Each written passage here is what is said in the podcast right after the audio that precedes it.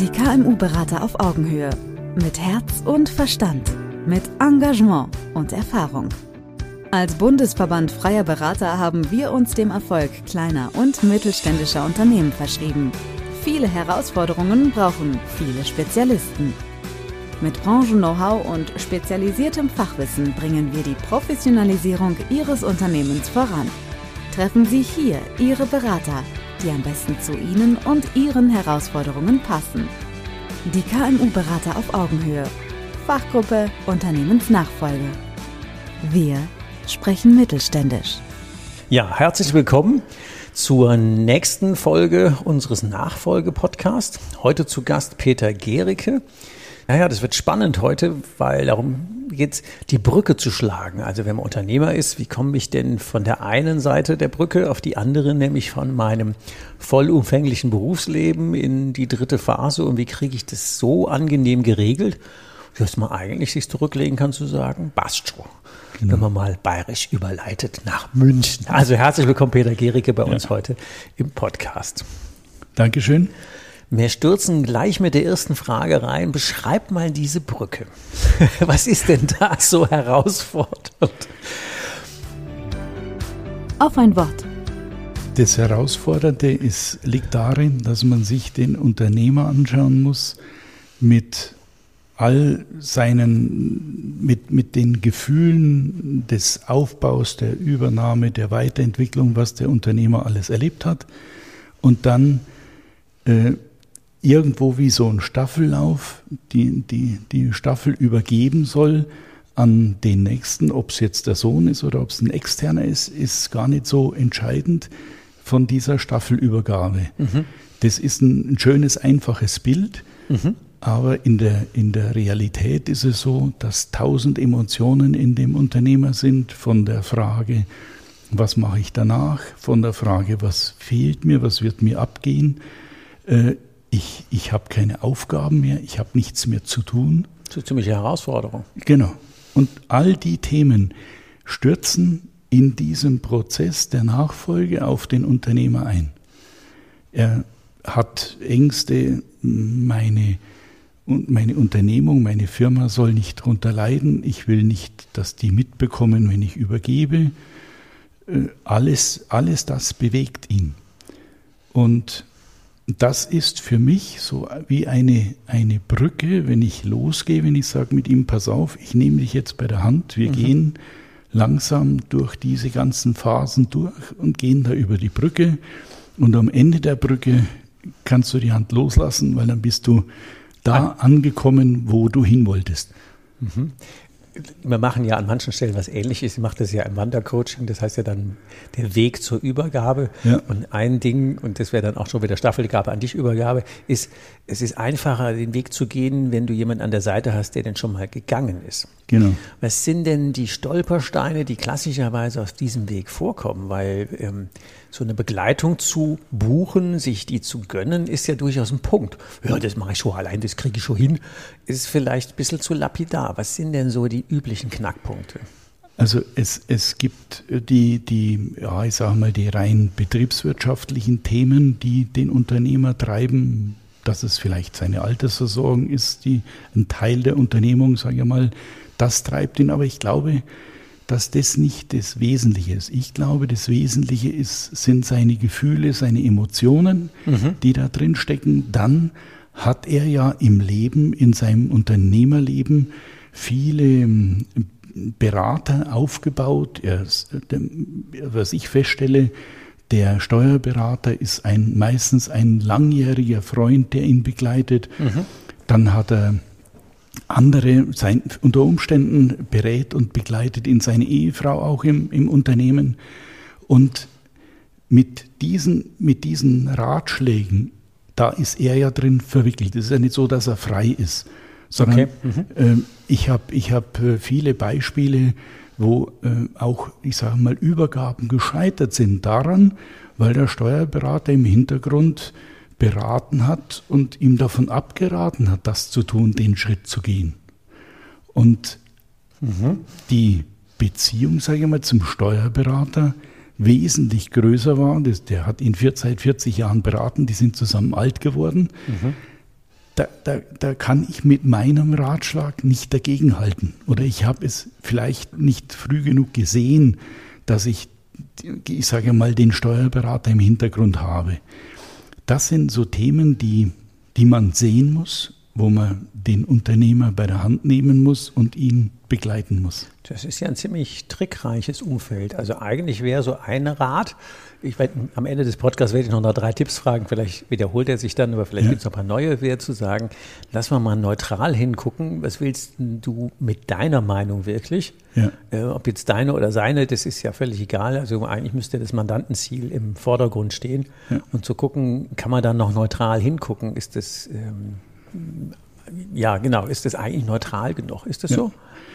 Ja, es ist so, weil der Unternehmer selber ja eingebunden ist und die Rolle nicht, nicht äh, ich sage mal, neutral eingehen kann. Das können seine Berater auch nicht, weil die eingebunden sind. Ich komme von außen, ich sehe von außen die Situation und ich versuche jetzt gerade mich in die Emotionslage des Unternehmers einzuarbeiten. Habe aber eine ganz, als Externer eine ganz andere Reflexionsmöglichkeit, als es die, die langjährigen Berater haben. Das ist ein interessanter Aspekt. Den hatte ich jetzt tatsächlich in den anderen Podcast-Interviews so noch nicht. Deswegen ist es ein cooler Aspekt. Diese Eingebundenheit in die Meinungen oder in die Sozialisierung, könnte man auch sagen, seines ja. Umfelds. Ja. Und ähm, auch aus eigener Geschichte, ich habe ja mit 22 übernommen, mit 39 ja schon wieder übergeben. Ähm, mir hätte ja tatsächlich so ein Mentor zum Reflektieren gefehlt, weil mhm. das würde ich auch aus eigener Erfahrung sagen, mit wem soll ich dann reden? Äh, mit meinem Vater in der Übergabe war schwierig. Mhm. Ähm, mit dem potenziellen Käufer, klar, da habe ich auf einer anderen Ebene geredet, mit Bank, Steuerberater, Rechtsanwalt, Lieferanten, äh, daheim, die Familie kannst du ja dann teilweise auch nicht mehr hören. Also einen neutralen Mensch an der Seite zu haben, der keine eigene Interessenslage hat, genau. macht ja schon Sinn. Genau. Was sind so andere Scheiterecken, die noch so auftauchen? Ja, ich sage mal, äh, beim, beim, bei der internen Nachfolge sind sicherlich die unterschiedlichen Emotionen dass äh, der Vater an Kinder übergeben will, aber doch nicht kann. Das sind so die, die. Das Zutrauen oder warum kann er nicht? Ähm, er kann oft nicht, weil er auch nicht weiß, wohin damit. Mhm. Ne? Das ist ja ein Thema, wenn ich ernsthaft übergebe, bin ich danach raus. Bin raus. vielleicht noch ein Berater, aber, aber mehr nicht mehr. Mhm. Aber ich bin raus. Das heißt, auch die interne Übergabe ist wie die externe eine Beschäftigung damit loszulassen aufzuhören und neue Wege, sich das bewusst vor Augen zu führen, ich gehe darüber und ich gehe jetzt einen anderen Weg. Ähm, guter Punkt. Am Ende der, also am hinteren Ende der Brücke, wie attraktiv muss denn da ein Bild sein, um dahin zu wollen? Es muss für den Unternehmer das sein, was er gerne tut. Als Beispiel. Da muss eine Herzenssache sein, oder? Genau. Als Beispiel ich hatte einen Unternehmer, der war in vielen Verbänden, hat dies und jenes alles gemacht, war Handelsrichter, hat sich politisch ein bisschen engagiert. Mhm. Und ich habe den immer wieder auf den Prozess, wir haben zwei Jahre diese Übergabe gemacht und ich habe ihn immer wieder in den Prozess gefragt, was ist das am Ende, was dir am meisten Spaß macht, wo du dich am stärksten gute Frage, gute Frage. drauf freust.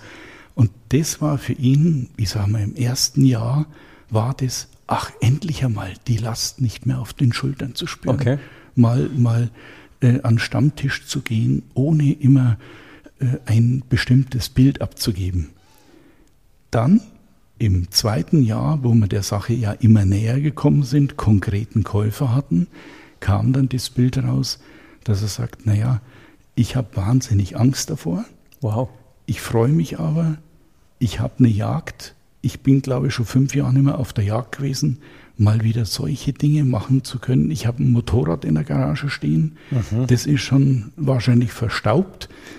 Aber auf die Dinge, die ich jahrelang nicht mehr hatte, da freue ich mich jetzt drauf, die alle umzusetzen. Mhm, das ist auch eine Frage, die ich immer gerne stelle, zu sagen, wenn wir mal rückwärts gucken, wo hast du denn mal wirklich das Glänzen in den Augen, wo hat die, wo hat's die Gänsehaut, wo hat es richtig Spaß gemacht. Mhm. Und manchmal gehen die einfach über die Jahre verschütt. Ja. Manchmal nenne ich auch Magic Moments, mhm. weil eigentlich ist das, wo es man so dran erinnern, zu sagen, wie toll war die Motorradtour oder wie auch immer. Also mhm. diese, das Bild zu haben und äh, das entwickelst du offensichtlich mit den Leuten. Was kommt denn am Ende der Brücke, damit ich nicht so mit dem Loslassen, mhm. sondern eher die Freude auf, also nicht weg von dem Druck, sondern parallel hin zu, ähm, ja, ich nenne es mal dritte Phase, Ruhestand ist es ja nicht. Also die mhm. nächste Lebensphase. Genau, genau. Dass man da Spaß dran hat, dass man erfüllt ja. dran ist. Das ist ja eine sehr wertvolle Aufgabe. Wie lange dauert es denn, da hinzukommen? Also ich sage jetzt einmal, die schnellsten äh, Übergaben, die ich hatte, waren in einem Jahr zu realisieren. Und ich sage meinen Kunden immer, zwischen einem Jahr, zwei Jahre, manchmal drei Jahre, es ist auch immer die, die Frage, wo der Kunde steht, was er vorher schon für sich selber alles mal durchgedacht hat.